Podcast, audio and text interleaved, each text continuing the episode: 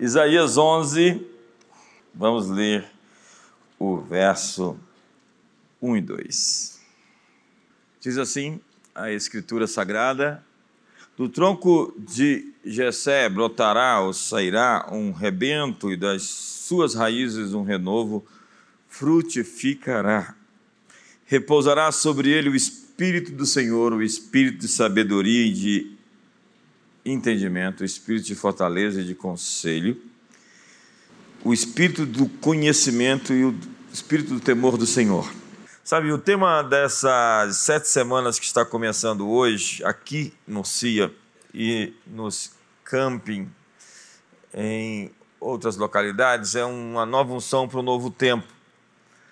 Eu acredito que nós temos que enfatizar, falar, repetir a mensagem do Espírito Santo, a mensagem da unção, a mensagem do derramar de um avivamento. Porque as transições acontecem quando a gente se move de uma etapa para outra e nós temos que ser intencionais nisso. Nós precisamos passar de fase. Nós precisamos de se reinventar. Nós precisamos de um eu atualizado para cada nova estação da vida. Você precisa entender que você não pode ser estático e paralisado dentro das conquistas que você obteve, porque o, o, inimigo do sucesso do amanhã é o sucesso de ontem. E há muita gente que se tornou um, um dinossauro, ele se tornou um objeto de observação arqueológica, ele se tornou ultrapassado, ele se tornou obsoleto.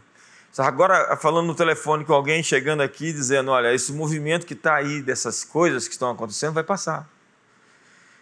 Essas coisas que estão sendo feitas aí, é, dentro do mundo digital, vai passar. A igreja não passa, ela está aí há dois mil anos. A igreja vai permanecer, mas muito do que você está vendo por aí, que as pessoas estão ligando e se fundando dentro desses termos, precisa de atualizações porque sem as atualizações, as pessoas incapazes de fazer essas modificações que são importantes em cada etapa, em cada fase, vão ficar para trás, inevitavelmente. Lembre-se de Davi. Ele teve um tempo que ele deixou a funda e pegou uma espada. Ele trocou a capa do pastor pelo manto do rei.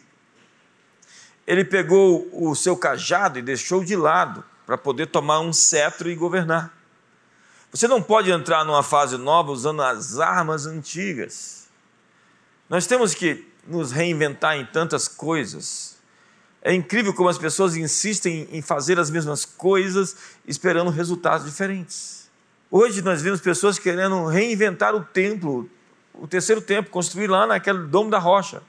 Eu falo, para que isso? Aquele templo já foi destruído no ano 70 e Jesus disse que iria fazê-lo isso, em três dias ressuscitaria com o seu corpo, e o corpo agora é a igreja, que é feita de pedras vivas.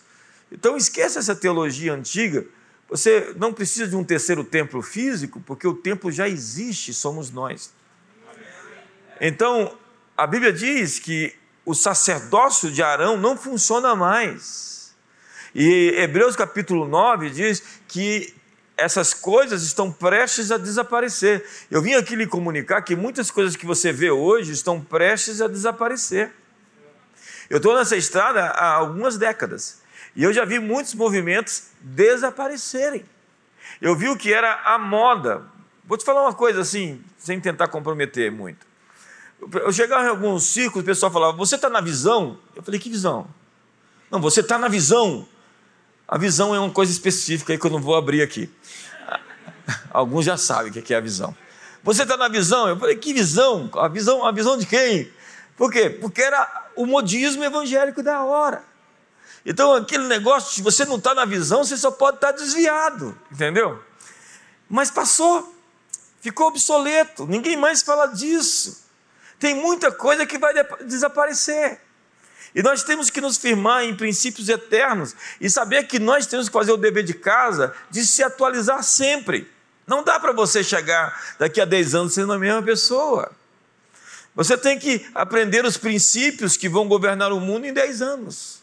O mundo está uma bagunça. Eu estou estudando bastante sobre homens. Estou lendo tudo que eu posso, porque eu estou escrevendo um livro e eu quero enriquecer mais esse livro. Então, estou lendo bastante, de fato. E quanto mais eu leio, mais eu fico consciente de que o mundo enlouqueceu. Se meu pai voltasse à vida e pudesse observar tudo o que está acontecendo no mundo, ele ia dizer para mim: meu filho, vocês foram abduzidos por extraterrestres. Vocês, as naves espaciais chegaram e capturaram todos vocês. Os ETs entraram dentro dos corpos humanos e os possuíram. De certa forma é o que está acontecendo, né? É um ZT feio que está por aí. Mas o fato é que o mundo está louco. Mas tem uma coisa: o caos atrai o Espírito Santo. A terra era sem forma e vazia, havia trevas sobre a face do abismo e o Espírito Espírito Santo começa a se mexer, começa a se mover, começa a se movimentar. O caos atrai o Espírito Santo. Podem esses ossos reviver, Ezequiel? Então, tu sabes, Senhor. Então, profetiza, e depois que tudo se reagrupa, diga ao Espírito Espírito que venha para dar vida a esses ossos secos e fazê-los um exército poderoso. O Espírito vem e põe vida sobre algo que estava totalmente morto, ressecado, destruído. Hoje nós vemos o caos social dessa, dessa política identitária, dessa coisa dos antifas, né? Essa coisa dos caras queimando e jogando tudo, queim... agora porque o, o, o, aborto certamente, na perspectiva do Roe versus Wade de 1973, vai ser revogado, porque é, aquela decisão da Suprema Corte dos Estados Unidos definiu de que nenhum Estado americano poderia criminalizar o aborto. Agora, o que parece, saiu uma minuta da Suprema Corte atual revogando isso, fazendo de cada estado a sua própria jurisprudência. Cada estado vai decidir se é crime ou não. E com isso, teve gente que foi para a rua, indignada, raivosa, xingando, queimando as coisas. Por quê? Porque os bebês inocentes vão nascer. Que mundo confuso esse nosso. Que mundo bagunçado esse nosso. Onde uma criança não é vida, com nove meses no útero da mãe em Nova York, não é vida, porque pode se abortar até em nove meses, mas salve os filhotes da tartaruga, salve as baleias. E umas, um ser unicelular, um, um, uma bactéria em Marte, é um ET, é vida. Que mundo estranho esse nosso, onde você nasce biologicamente homem, você pode escolher não ser homem. Porque tudo é uma questão da opressão patriarcal. Então nós temos que nos rebelar. Eu disse aqui outro dia, o maluco de pedra do Foucault disse que loucura não existe. Já imaginou um louco dizer que loucura não existe? Ei, não tem loucura não. Não tem loucura. A loucura foi a invenção da classe opressora para oprimir os coitados dos malucos. É, daí o Joker. Né? É, nós temos que entender o que está acontecendo e saber que no meio desse caos, o Espírito Santo está se movendo, irmão. Olha, no meio dessa bagunça toda, Deus está se mexendo e algo vai acontecer. Esses ossos secos, essa bagunça, esse caos vai se transformar em algo, porque Deus está dizendo à igreja: fala às circunstâncias, diga aos ossos secos, fala ao Espírito que ele venha. Eu pus as minhas palavras na tua boca, eu te cubro com a sombra da minha destra para estender novos céus e nova terra no meio do caos da terra atual, Deus está trazendo uma nova cortina, uma nova plástica, não somente a plástica, mas a estrutura, a essência. Me ajuda aí. O sacerdócio de Arão passou, os sacrifícios não existem mais, nossa ordem sacerdotal é de Melquisedeque, que não tem início nem fim. Ser cheio do Espírito Santo não é uma experiência única que você tem na vida, mas é uma experiência em andamento. Eu me preocupo com pessoas que celebram o passado, que têm saudades do passado, de como o passado era bom. Você está doente. Se você tem assim, saudosismo do passado, é porque você está realmente frio. Porque nós tivemos uma experiência com Deus e estamos caminhando para a próxima experiência com Deus e queremos ter novas experiências com Deus. Eu fui cheio do Espírito Santo um dia e quero ser cheio do Espírito Santo de novo e de novo e de novo. Por quê? Porque todos nós vazamos. Você precisa de uma experiência com Deus. Ei, sua experiência com Deus está desatualizada. Está vencida. Você precisa de uma nova experiência, de um novo encontro. Você precisa de um arrebatamento. Você precisa de sonhos proféticos. Você precisa de ativações. Você precisa de visitação de anjos. Você precisa de uma glória vindo sobre você. E você falar o que está acontecendo. Quando nos convertemos, nós recebemos uma porção de Deus em nossa vida. Isso é o novo nascimento. O Espírito Santo vem morar dentro de nós. Porque o espírito do homem estava morto, importa renascer, importa para você, Nicodemos, nascer de novo. Porque o espírito do homem é a lâmpada do Senhor. Quando o homem pecou, Deus disse para Adão e Eva que se eles comessem da árvore, eles morreriam. E eles morreram porque a lâmpada apagou. Espiritualmente eles ficaram inertes, mortos, como que uma lâmpada que foi tirada da tomada. E o Espírito do homem é a lâmpada do Senhor. Quando você nasceu de novo, você é a luz do mundo. Porque a lâmpada acendeu de novo. Isso é uma experiência única de verdade. Nascer de novo é uma única experiência, porque daí não dá mais para você fazer as coisas como você fazia. Porque quem nasceu de novo não pode viver no pecado. Não dá. É impossível que alguém que nasceu de Deus possa viver na prática do pecado. Então, o novo nascimento está descrito em toda a Bíblia. Quando Jesus disse: Eu sou a luz do mundo, quem me segue não andará em trevas, pelo contrário, terá a luz da vida. A religião está buscando a iluminação. Buda buscava a iluminação, buscava a verdade. Jesus disse: Eu sou a luz do mundo. A vida estava nele, e a vida era a luz dos homens. E disse Ezequiel: Eu vou, vou, lhes dar um coração novo, e porei dentro de vós um espírito novo, e tirarei da vossa carne o coração de pedra, e vos darei um coração de carne. E disse Ezequiel ainda: E porei dentro de vós o meu espírito.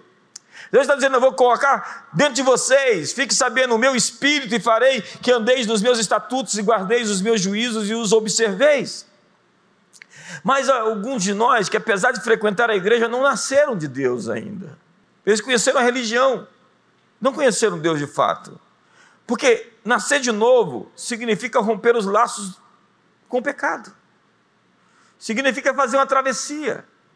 Depois do novo nascimento, não dá para viver no erro. Existe agora no norte uma bússola, um guia, uma orientação que me dirige. Não é que eu não seja tentado. Somos todos tentados.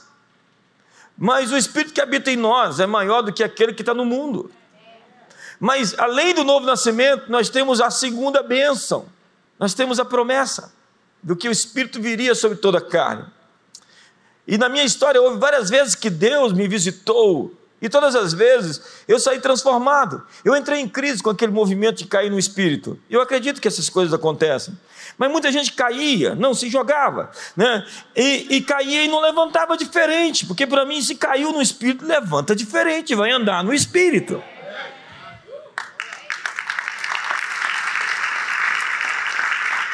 Eu creio que Deus ainda move por essas coisas, mas eu creio que há muitas coisas que viram modismo, que não é uma experiência com Deus, é de fato uma experiência com a religião. Na verdade, o ministério efetivo não começa sem uma marca. Deus nos deixa marcados um dia. Você encontra Deus como Jacó e sai mancando. Você encontra Deus e sai radioativo. Quando você vê alguém que encontrou Deus, ele é radioativo. Ele é alguém que está assim, com partículas dos céus ao redor. Né? Hoje eu estava numa conversa, aí falei alguma coisa para o pessoal, aí eu disse, gente, a atmosfera mudou agora. literalmente mudou por causa de uma palavra que foi dada. Porque ministério é a demonstração externa de uma experiência interna.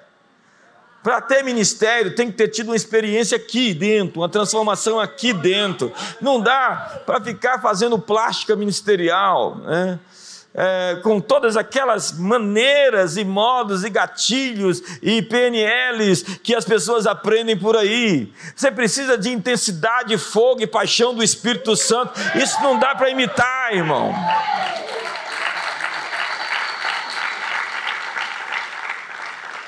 Porque junto com o seu chamado sempre tem uma visitação.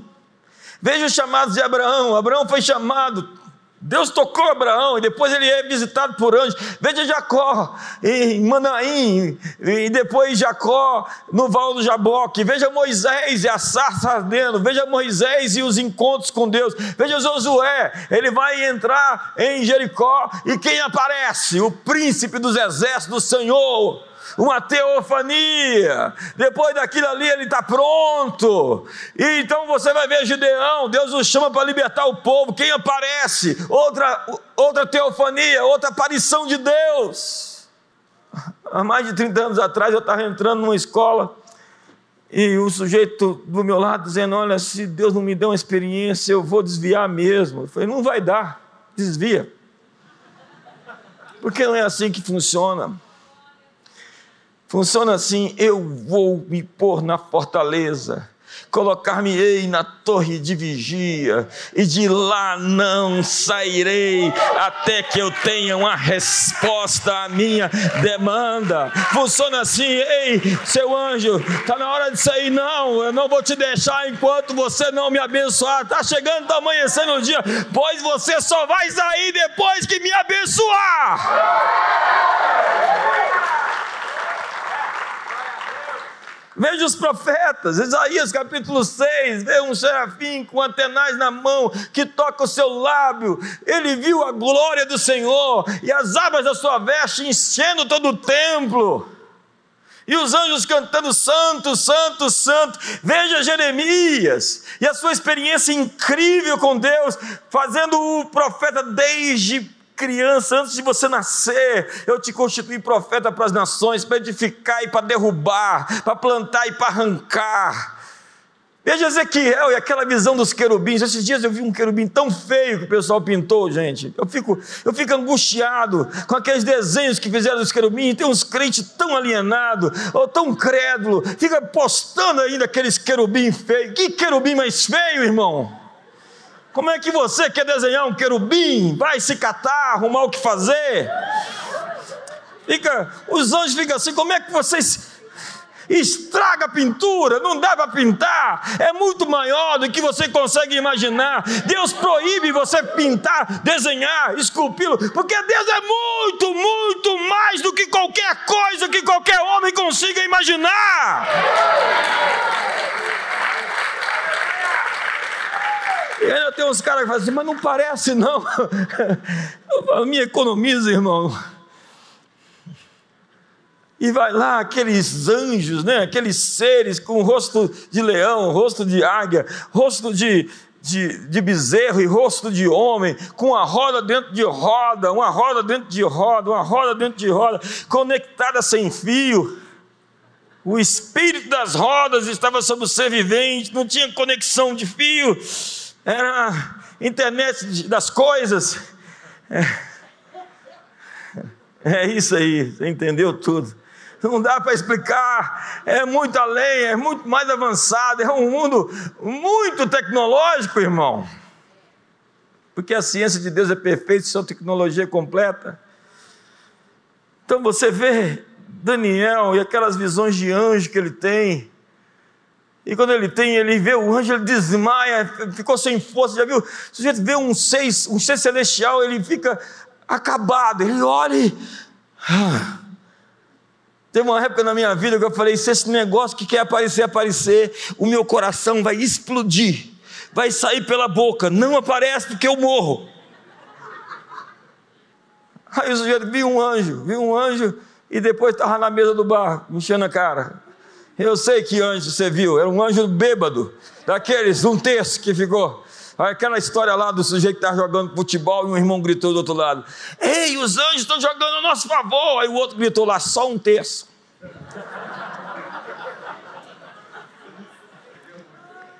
Olha Paulo e seu encontro em Damasco. Uma luz brilhou, o sol ficou opaco, o sol ficou pálido, porque algo verdadeiramente luminoso apareceu no caminho de Damasco e deixou ele cego três dias.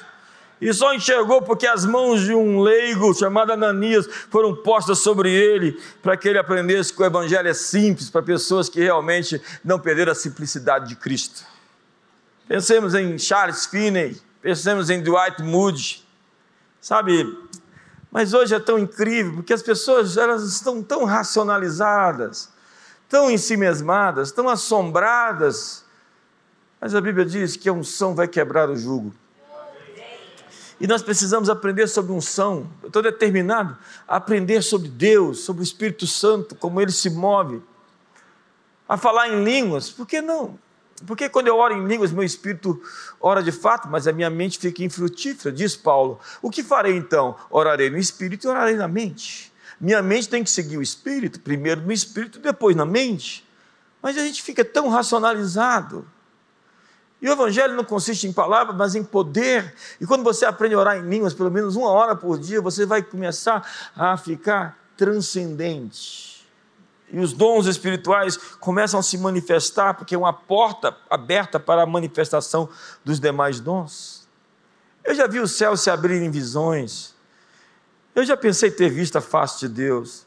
Algo incomum aconteceu comigo. E depois que aquilo aconteceu, a minha atmosfera era outra. Mas eu não vou contar para você. Eu vi anjos. E depois que eu vi anjos, algo aconteceu na minha vida. A luz resplandece nas trevas, e as trevas não prevaleceram contra ela. A Bíblia fala: eu, aquele que vem depois de mim vos batizará com o Espírito Santo e com fogo. A Bíblia está falando de um batismo com fogo. A Bíblia está falando não vos embriagueis com vinho, mas enchei-vos do Espírito Santo. E encher-se do Espírito Santo é imperativo, passivo, presente, que significa ser enchido repetidas vezes. Você não pode ser cheio do Espírito Santo uma única vez, tem que ser cheio do Espírito Santo todo dia, toda semana. Nós devemos experimentar uma renovação constante. Nós temos que estar num processo de renovação, mas o que me impede de ter uma renovação é a fome. Você está tão abastado, tão cheio de outras coisas. Você já se satisfez, já está realmente conciliado. Você não tem paixão, não tem fome, então diz o salmista: como as costas suspiram pela face das águas, assim minha alma suspira por ti, Senhor. A minha alma tem sede do Deus vivo. Quando me virei, irei ter contigo. É o que diz a Bíblia: com minha alma suspiro de noite por ti, e com o meu espírito dentro de mim te procuro diligentemente, porque quando os teus juízos reinam na terra, os moradores do mundo aprendem justiça. Nós precisamos ter fome e precisamos de quebrantamento, porque Deus resiste o orgulhoso e dá graça para o humilde. E nada se desfaça mais do que a falsa humildade. É incrível como as pessoas mais arrogantes que eu conheço são as pessoas mais falsamente humildes. Humildade não é temperamento. Você pode ser educado, polido e um soberbo mais terrível que existe. Você pode ser refinado em modos e ser o cara mais orgulhoso da parada, enquanto outros é, selvagens, é, sanguíneos, hemorrágicos, podem representar um padrão de humildade que a gente não conhece. Então diz a Bíblia, porque assim diz o, o alto e o sublime que na que habita na eternidade, cujo nome é santo. No alto e santo lugar eu habito, mas também habito com o contrito e abatido de espírito, para vivificar os espíritos do abatido e vivificar o coração dos contritos. Porque a minha mão fez todas essas coisas e todas vieram a existir, diz o Senhor. Mas o homem para quem olharei é esse, o aflito e abatido de espírito e que treme da minha palavra. Você sabe por que você jejua? Não é para mudar Deus, Deus não muda. é para quebrantar esse coração duro que você tem. E quando Deus enxerga você quebrantado, desaguado, desconjuntado, humilhado, Ele fala: Achei o ponto que eu posso te abençoar. Deus tem uma nova unção para um novo tempo em sua vida. Diga isso para o seu irmão. Mas entenda, você não pode ficar com a experiência velha. Unção é a própria presença de Deus em uma habilidade, manifesta em alguma área específica. Unção é uma capacitação sobrenatural. Então, tem coisas que você não vai conseguir fazer. Ei, sem Deus a gente está frito. Sem Deus a gente está morto. Sem Deus a gente perdeu a guerra cultural. Sem Deus esse Brasil vai para o buraco.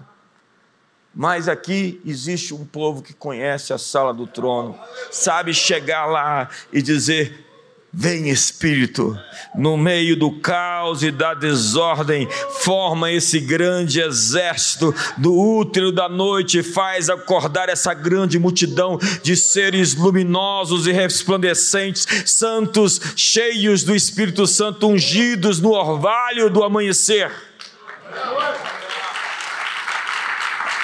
Veja, Salomão não era um sábio comum, ele tinha uma sabedoria sobrenatural. A capacidade dele não era oriunda simplesmente dele, era um dom, era uma graça, era uma unção. Gideão se tornou um general porque ele foi revestido com uma capa. Sansão tinha uma força que era incomum, era descomunal, porque o Espírito Santo vinha sobre Sansão, diz a Bíblia, e ele fazia ele matava mil homens em uma peleja. Moisés tinha um espírito de liderança, um espírito excelente. Elias mandava fogo cair do céu e tudo que Eliseu estava atrás era da capa, do manto, da unção que estava sobre Elias. Então o texto que eu li diz: virá sobre ele o espírito do Senhor. Do rebento de Jessé nascerá um renovo, o espírito de sabedoria, entendimento, fortaleza, conselho, conhecimento, temor do Senhor fala-se sobre sete ações do Espírito Santo aí só num texto. E se você for pesquisar a Bíblia, vai ter outras dezenas de ações que o Espírito Santo se move. Ele não vai se mover como o espírito da injustiça, ele não vai se, se, se mover como o espírito do barraco, da, do ódio, dos ciúmes, não. Isso aí é o outro espírito. Isso aí são os outros espíritos, são as outras entidades. A Bíblia diz: provai os espíritos se procedem de Deus. Alguém me perguntou esses dias, mas você, quando fala do ministério profeta, você não está julgando o profeta ao invés da profecia? Não, estou julgando os frutos daqueles que se definem como profetas, que encar, encarnam o Balaão da Bíblia, que encarnam a Jezabel da Bíblia, que encarnam a Pitonisa da Bíblia, que encarnam Simão o mágico. Então, eles são o modelo referencial, o arquétipo vivo, presente, tangível e presente hoje em muitas comunidades cristãs daqueles que morreram, mas que estão hoje bem representados por essas pessoas que resolveram incorporar o mesmo espírito, a mesma entidade. Um é só o espírito, mas há muitas manifestações. A uns é dada a palavra do conhecimento, a outros a palavra de sabedoria, discernimento de espíritos, dom de língua, interpretação, profecia, operação de milagres, fé, curas nós estamos falando de várias manifestações que o Espírito Santo pode ter, e a minha habilidade ou inabilidade como um pregador é reconhecer ou não o que o Espírito Santo está querendo fazer naquele dia. Porque eu não estou no comando, ele está no comando. O Espírito Santo não se submete a pregador, a ministro, a ministro de louvor, a cantor, a, a essa turma aí que eu não quero nem falar quem é. O Espírito Santo é o dono do negócio. O Espírito Santo está na liderança. A gente quer seguir o Espírito Santo. Para onde o Senhor está indo, a gente vai onde o Senhor for. Quantos estão comigo aqui, em nome de Jesus? E diz o profeta Miqueias: Eu, porém, estou cheio do poder do Espírito do Senhor, cheio de juízo e de força para declarar a Jacó a sua transgressão e a Israel o seu pecado. Então diz a Bíblia quando o Senhor lavar a imundícia das filhas de Sião e limpar Jerusalém da culpa do sangue do meio dela, com espírito de justiça e com espírito purificador. Senhor, nós queremos espírito de justiça e purificador no Brasil. Deus disse sim. E será o espírito de justiça para os que se assentam a julgar e fortaleza para os que fazem recuar o assalto contra as portas. Quando Deus nos defende, quando Deus sai na frente, quando Deus peleja por nós. Lembre-se de Saul. Saul foi cheio do Espírito Santo. E, e, e, Samuel disse: O Espírito do Senhor se apossará de ti, e você vai profetizar com eles, e tu serás mudado em um outro homem. Saul esteve entre os profetas, diz a Bíblia. Até Saul profetizou, porque esse negócio de profetizar é um negócio que pega. Se você entrar num ambiente profético, você nunca profetizou e começa a profetizar. Mas o problema é que você pensa que você é o cara porque começou a profetizar. Mas você não lembra que a mula de Balaão também profetizava. E quando você vê qualquer pessoa em atitude de superioridade, porque está profetizando, você está vendo a submula, pior do que a mula de Balaão, porque nem a mula ficou arrogante, e o coitado pensa que é sobre ele. Não, não é sobre você. Quem profetiza não é superior a quem recebe uma palavra profética. Se você vê esse espírito, você sabe que tem boi na linha. Boi não, cascavel, serpente. Orgulho e ministério profético é água no óleo. Você vê, Saul teve uma experiência de profetizar, foi mudado num outro homem, mas não teve uma continuidade na transformação. Então, no capítulo 16, tendo-se retirado de Saul o espírito do Senhor, da parte deste um espírito maligno atormentava.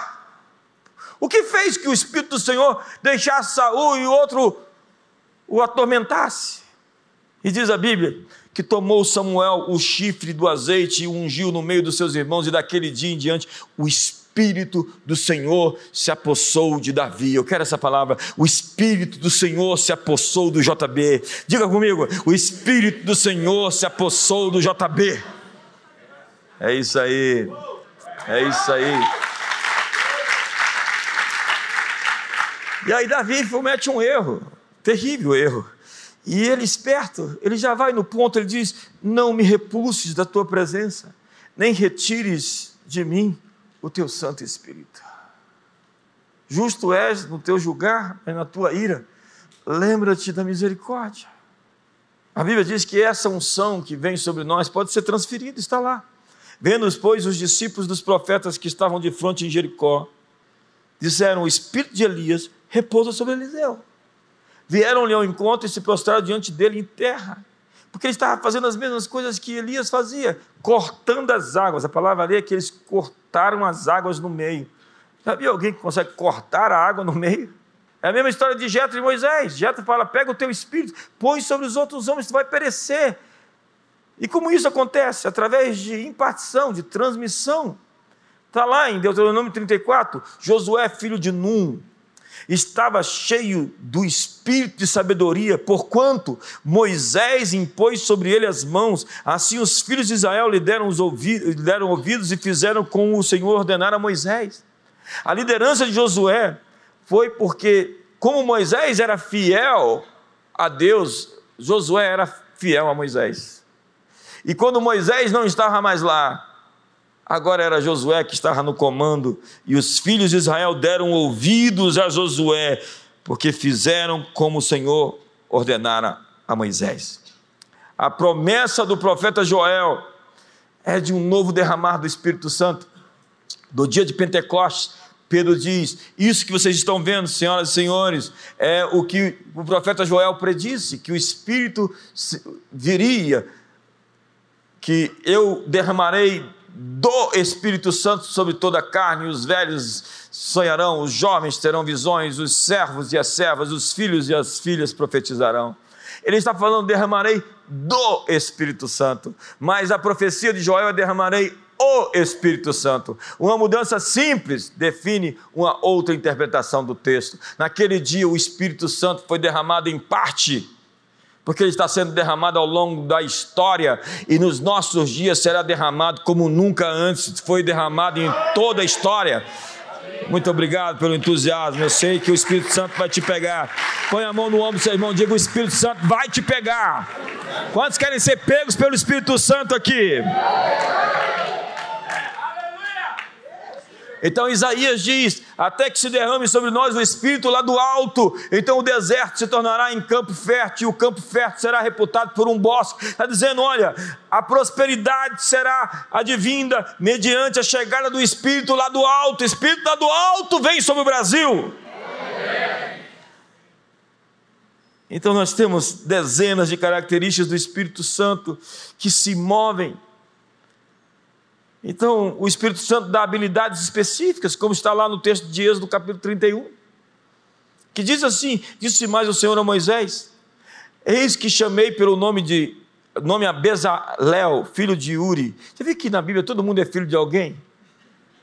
É filho de alguém. Hoje tem gente que não tem pai, que não tem casa, que não tem nada, não tem uma igreja para chamar de sua. E se une a qualquer modinha.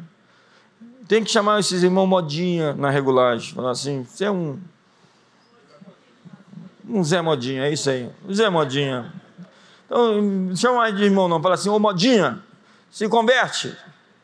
E o enchi do Espírito de Deus, de habilidade, de inteligência, de conhecimento em todo artifício para elaborar desenhos e trabalhar em ouro, em prata e bronze. Já viu o Espírito Santo vir sobre alguém para o sujeito fazer desenhos e entalhar ouro e, e, e prata e bronze e fazer.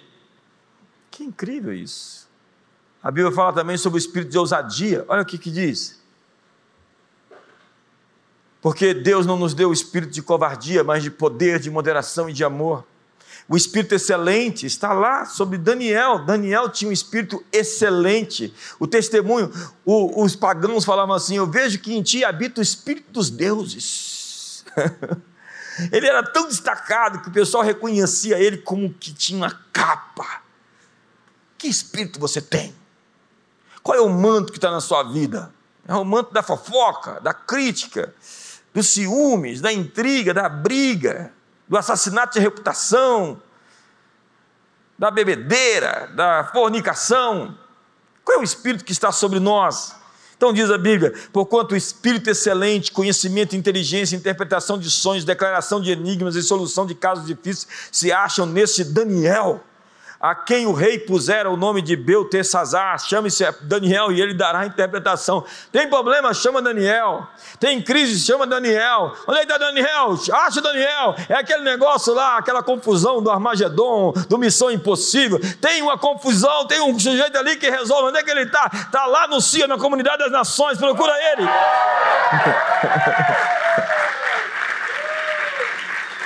Então, o mesmo Daniel se distinguiu desses presidentes sátrapas, porque nele havia um espírito excelente. E o rei pensava em estabelecê-lo sobre todo o reino. Vamos repetir essa frase? Porque nele havia um espírito excelente. Você reconhece o espírito excelente quando vê quando Faraó viu, viu José, e José tinha acabado de sair da cadeia, e ele chega lá todo arrumado, ele faz a barba, a Bíblia é clara com os detalhes, ele não chegou lá parecendo. É, não, ele se arrumou para aquele encontro, ele se preparou a vida inteira para aquela audiência, e quando ele chegou ali, o rei contou o sonho para ele, ele interpretou o sonho e disse: Digo mais, rei, você tem que fazer isso, isso, isso, rei assim. Quem é esse cara? Você tem certeza que você estava preso? Já viu um cara que em 15 minutos, 20 minutos, numa audiência, sai da cadeia e se torna o grão vizir? E isso nunca mais vai acontecer em lugar nenhum do mundo. Espírito libertador. Não, não, não, não, não, você entendeu. Vai acontecer de outras formas, mas não como. Você entendeu? É o Espírito do Senhor está sobre mim, porque o Senhor me ungiu para pregar boas novas. Ei, pregue boas novas. Seja um profeta da esperança, seja um profeta de boas notícias. Não seja o ziquezira, o urucubaca, o azarado. O, o... Tem gente que só dá notícia ruim para os outros. Eu fujo de você. Tem uns profetas malucos. Quando já foram perseguidos por profeta doido aqui? Você vivia nessas rodas de profeta por aí, dá nisso, irmão. Dá nisso. Rapaz, o pessoal conta as histórias, não sei se é verdade, mas diz que ali, ali, tem uma vigília dessa. Aí entra uma pessoa assim. Aqui quem está falando é o filho. Aí a outra. Fica calado, que aqui quem está falando é o pai. Cala tua boca. Rapaz, é muita paranoia essa galera. É muita doidura. aquela história do, do, do, livro que o cara fala dos três Cristos, né? Os três caras que tinham é, complexo de divindade, achavam que era Deus, estava doido os três. Aí o primeiro diz assim: é, Eu sou Deus. O segundo diz: Meu pai me disse. O terceiro diz: Não te disse nada, fica quieto. Então nós temos a unção de dentro. Quando nós nascemos de novo, o Espírito Santo em nós é a esperança da glória. Maior é o que está em nós do que aquele que está no mundo. Se o Espírito de Cristo não habita em você, você não é de Cristo. E nós temos a unção de fora que descerá sobre você o Espírito Santo. O poder do Altíssimo te envolverá. E isso faz com que rios jorrem do seu interior. E esses rios do seu interior fluirão rios de água viva. Alimentam as sementes que foram jogadas na alma, fazendo-os brotar. Então a sequidão interior é inundada por uma nova plantação que emerge e você floresce de dentro para fora. Porque as sementes de Deus estão dentro de você e quando você é cheio do Espírito Santo, você se torna fértil. E com o tempo você passa a manifestar o fruto do Espírito. O fruto do Espírito é o caráter de Deus: amor, alegria, paz, bondade, benignidade, mansidão, domínio próprio. Isso não é uma característica de um dom que você possa imitar, não, isso é amadurecimento cristão. Quando você amadurece, naturalmente é isso que você produz. Como uma macieira produz maçã, como uma bananeira produz banana, o Filho de Deus produz o fruto do Espírito Santo. E o cristianismo não é performance, mérito ou fania intelectual. Não é uma lavagem cerebral com regras de faça isso ou aquilo, mas uma vida no espírito. A fé cristã é uma vida no espírito. A fé cristã é um relacionamento com Deus. É um relacionamento que não pode deixar a peteca cair. Você tem que se comunicar todo dia. A relação tem que estar ativa, tem que estar viva. Essa é a natureza da nova aliança de Jeremias. Vou tirar o coração de pedra e vou colocar um coração de carne e vou escrever nele as minhas leis. Foi Pedro quem disse que nos foi dado a promessa de termos a natureza de Deus em nós, o DNA do Pai, a genética de Jesus. Então, 1 Pedro capítulo 1, verso 23 diz: Pois fostes regenerados, não de semente corruptível, mas de semente incorruptível, mediante a palavra de Deus que é viva e eterna. Então está dizendo que a semente de Deus foi plantada dentro de você, e quando você é cheio do Espírito Santo, essa semente começa a brotar. Essas raízes divinas se entroncam em você e Cristo em você é não mais a esperança da glória, mas a glória revelada, a glória consumada, a glória manifesta. Então a natureza de Deus em mim. É tão lindo quando as pessoas dizem: olha, há algo realmente distinto em sua vida. Porque você é um nazireu, você tem uma marca, você tem um selo, você não é qualquer pessoa, você é separado. Você é especial. Nosso tema é uma nova unção para um novo tempo. E eu sinto que nós estamos na transição de estação. Nós estamos mudando de estação. Foi-se a pandemia, foi-se o passado, foi-se os erros, foram os surtos, foram os divórcios, foram as crises, foram os pecados cometidos. Deus tem uma vida nova para nós, Deus tem um caminho novo. Eu estou fazendo sair a luz, eu colocarei caminhos no deserto e rios no meio do ermo. Mas existem diferentes tipos de transições, e tudo tem a ver com términos e começos. Diga comigo: términos e começos. Tem coisa que tem que terminar. Tem coisa que tem que acabar. Tem atitudes que estão vencidas. Tem posturas que tem que mudar. Eu sou um ser em transformação. Estou tentando melhorar e me aperfeiçoar. Estou quase perfeito. Se não perfeito, é difícil ser humilde demais quando você é perfeito. Mas pela fé, Abraão, diz a Bíblia, foi chamado para ir a um lugar. E o que ele estava atrás? Hebreus nos diz o que, ele viu.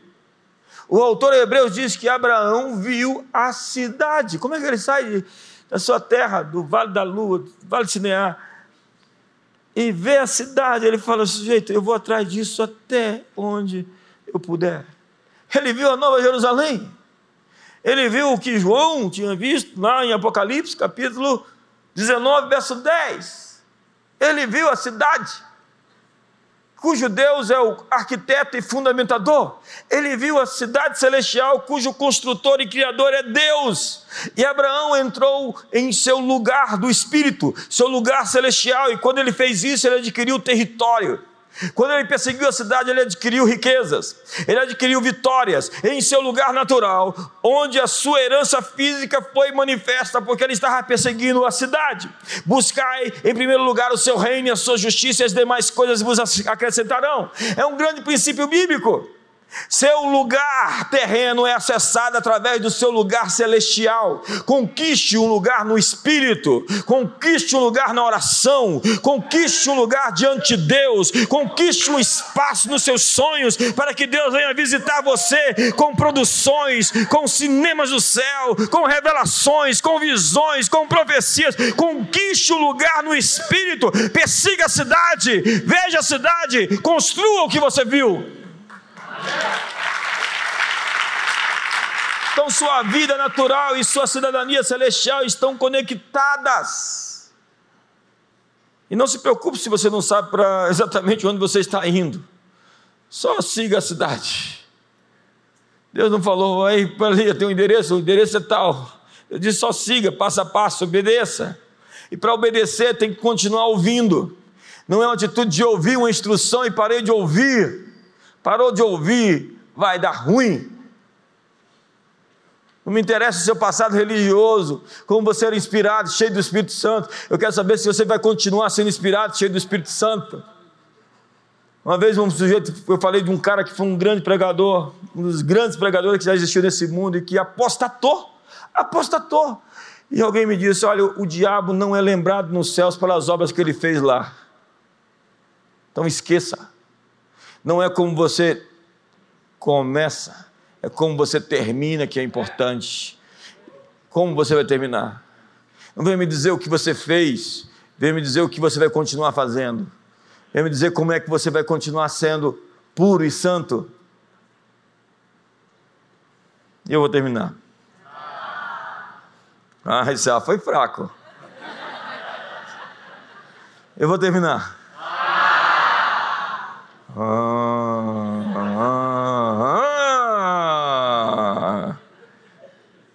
Hoje, cada Davi de Deus está oculto com a missão, que para outros, como os irmãos de Davi, se parecia com nada mais do que algumas poucas ovelhas.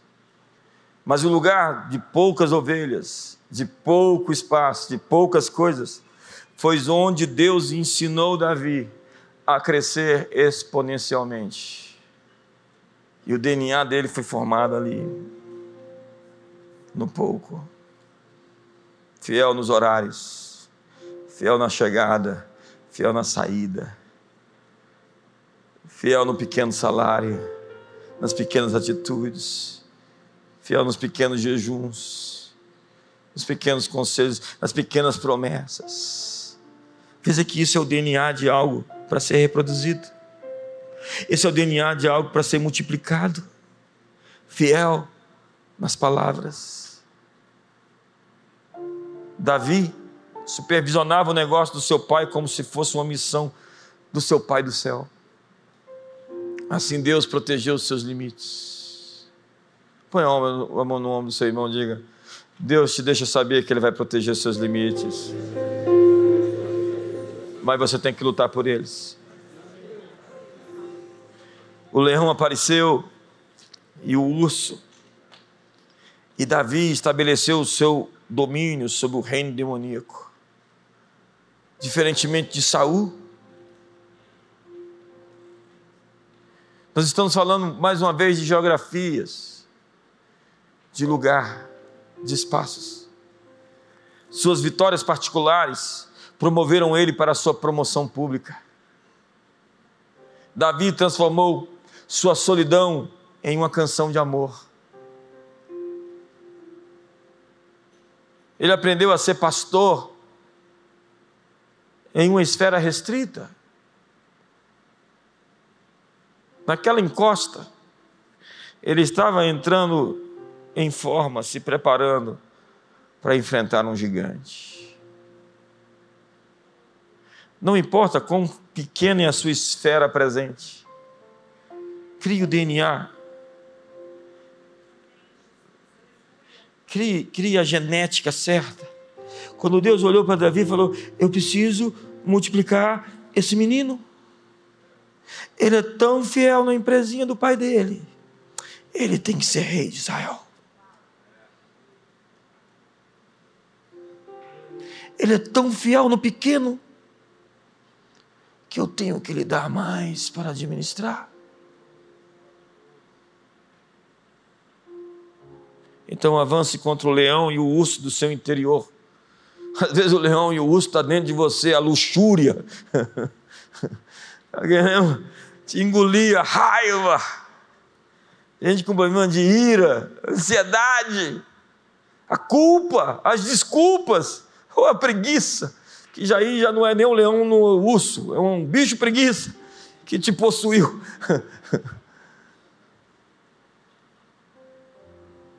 Mas se o leão ou o urso aparecer em sua circunstância, você precisa tomar o seu território de volta. Você tem que ser territorial na sua casa, na sua família.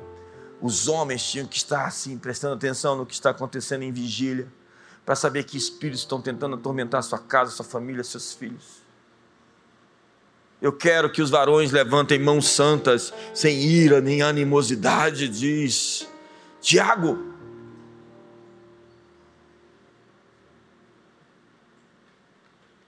Você foi feito para fluir com uma habitação divina que vem do céu. Então diz Romanos 11, verso 36, porque dele, o designer, a Ele a finalidade. O fim de tudo é Ele, é para Ele. E através dele é a unção. A unção são todas as coisas. É a capa. É quando você veste a capacitação. É quando você tem um manto do super-herói. É quando você tem a capa para voar.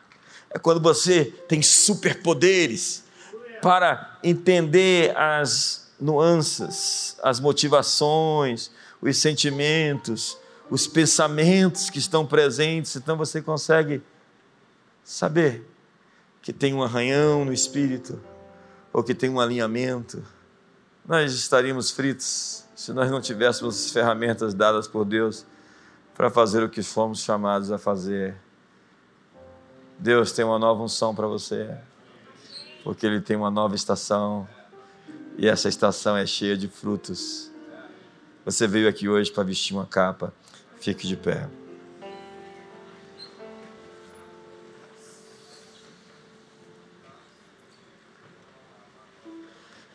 Oh, às vezes no meio de um culto desse eu sinto como que um vestido assim, eu fico todo arrepiado, né? Uma capa cai assim, eu falo, uau, obrigado Jesus novo terno. Deus tem algo para você fazer e você não consegue fazer isso sem Ele. E o que Ele faz é colocar sobre você um manto com ferramentas e instrumentos. Eu vejo pessoas aqui que vão expandir muito, porque o Senhor aprovou o seu coração aprovou o seu espírito de excelência. Eu vejo gente aqui que vai encontrar o casamento certo, porque soube esperar, guardou seu coração e Deus guardou a pessoa e está guardando. Eu vejo gente aqui que vai ser visitada pela graça, que não foi nem porque você fez nada, mas é porque seu pai é o seu pai. E Ele é bom além de qualquer palavra, além de qualquer definição. Então receba graça hoje, receba o favor, receba a sua bondade. Ele está colocando um crédito na sua conta, falando: Eu quero confiar em você, ainda que você não foi confiável até aqui. Eu estou depositando crédito e crédito e crédito, e a partir de agora Faça o que é certo. Receba hoje o manto para um novo tempo. Durante sete semanas nós vamos estar aqui com essa ênfase. Uma nova unção para uma nova estação. Você que está nos assistindo pela internet, que voltou da pandemia até hoje, eu quero dizer, Deus está dizendo a você: venha para a minha casa, a minha presença, para a comunhão, para a Assembleia dos Santos, para a reunião onde eu derramo a minha bênção. E você que está aqui, convide outras pessoas para vir nas quintas aqui, ou nas quartas-feiras em algumas das nossas igrejas na cidade. Pai, batiza com o Espírito Santo, batiza com fogo, dá experiências incomuns com anjos, dá experiências realmente transcendentes. Põe esse fogo na alma, põe essa paixão no coração. Eu vejo Deus transformando contratos de aluguéis. Eu vejo literalmente isso. Deus transformando contratos de aluguéis em escrituras.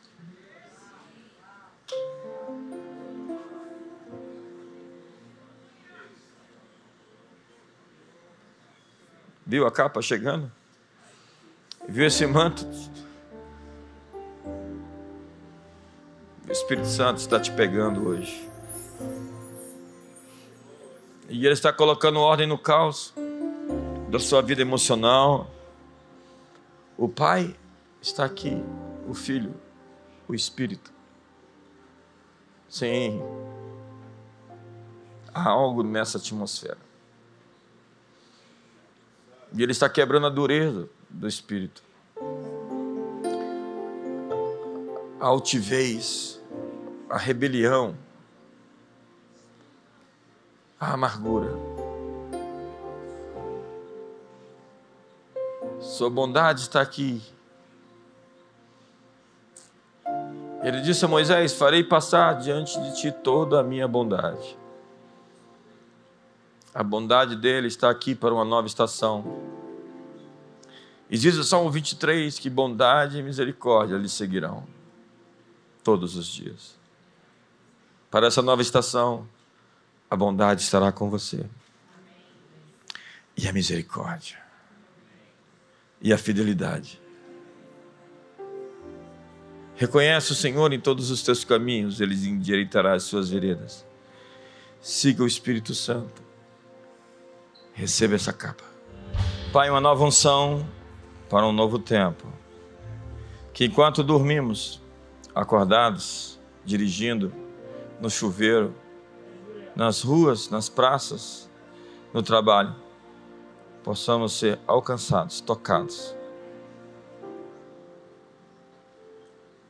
pela tua presença.